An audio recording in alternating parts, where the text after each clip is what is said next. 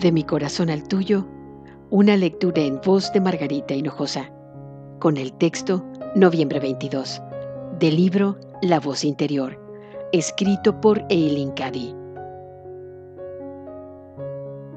Mira siempre la cara más luminosa de la vida.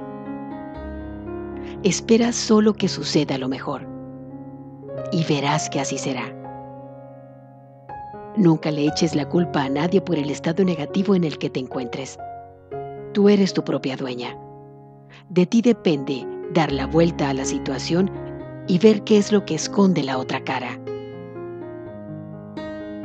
Si eliges ver la cara oscura de la vida, no esperes atraer a ti a las almas que conocen la dicha de la verdadera libertad, porque lo igual atrae a lo igual.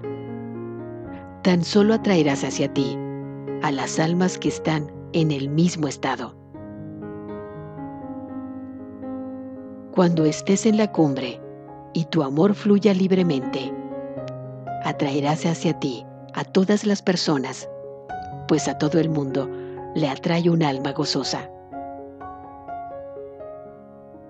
Aprende a levantar el ánimo de una persona o de una situación y nunca te permitas hundirte en la desesperación más honda a causa de la actitud de nadie. Estás aquí para crear paz, armonía, belleza y perfección. Todo lo mejor de la vida. Así que anda, haz algo al respecto. De mi corazón al tuyo, una lectura en voz de Margarita Hinojosa.